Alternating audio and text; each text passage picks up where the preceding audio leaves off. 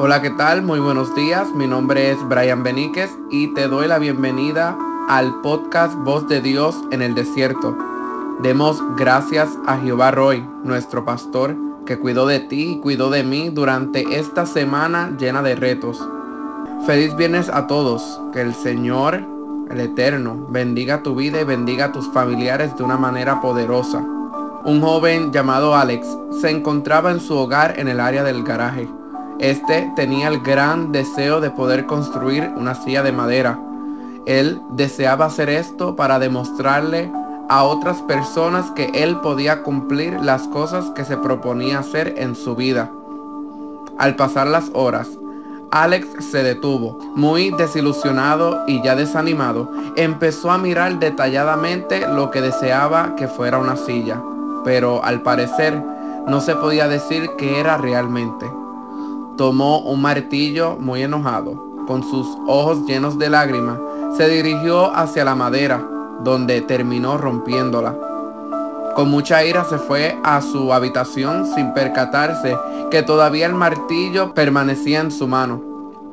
Sentado al borde de su cama, sorprendido, miró el martillo. Comenzó a imaginar cómo se sentirían esos hombres cuando estaban con Nehemías construyendo los muros. Tal vez estos hombres al inicio no veían que los muros estaban tomando forma y adicional se estaban levantando en contra de ellos sus enemigos. A estos hombres les tomó 52 días en construir estos muros. Esto lo podemos localizar en Nehemías capítulo 6, versículo 15.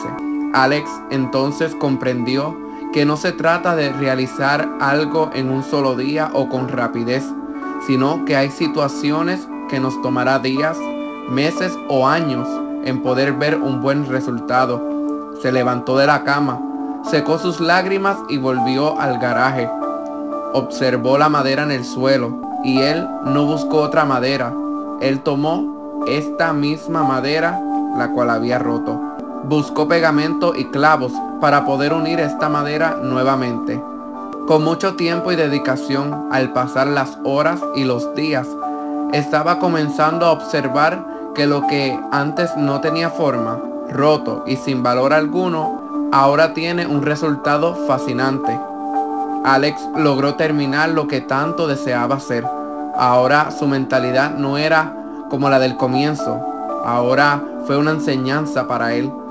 Para obtener un buen resultado, te debe de tomar tiempo y en ocasiones un martillo en la mano que lo hizo reflexionar en su momento que se iba a rendir. ¿Y a ti? ¿Qué instrumento o situación necesitas para reflexionar y entender que puedes lograrlo?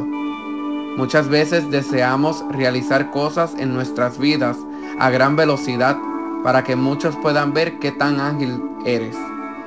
Si no has escuchado las reflexiones de el peligro del afán y despacio, pero con firmeza, le invito a escucharlo donde puedes sintonizarlo en las plataformas digitales de Anchor, Spotify, Google Podcast, Apple Podcast y Pocket Cast. No se trata de llegar a la meta primero, sino llegar a ella aún sea el último, pero llegas con una enseñanza que marca tu vida para siempre. Esto ha sido por el día de hoy. Deseo que el Dios omnipotente te cubra y te bendiga este fin de semana de manera poderosa. Comparta esta reflexión en sus redes sociales. Sé tú el instrumento para bendecir a otras vidas.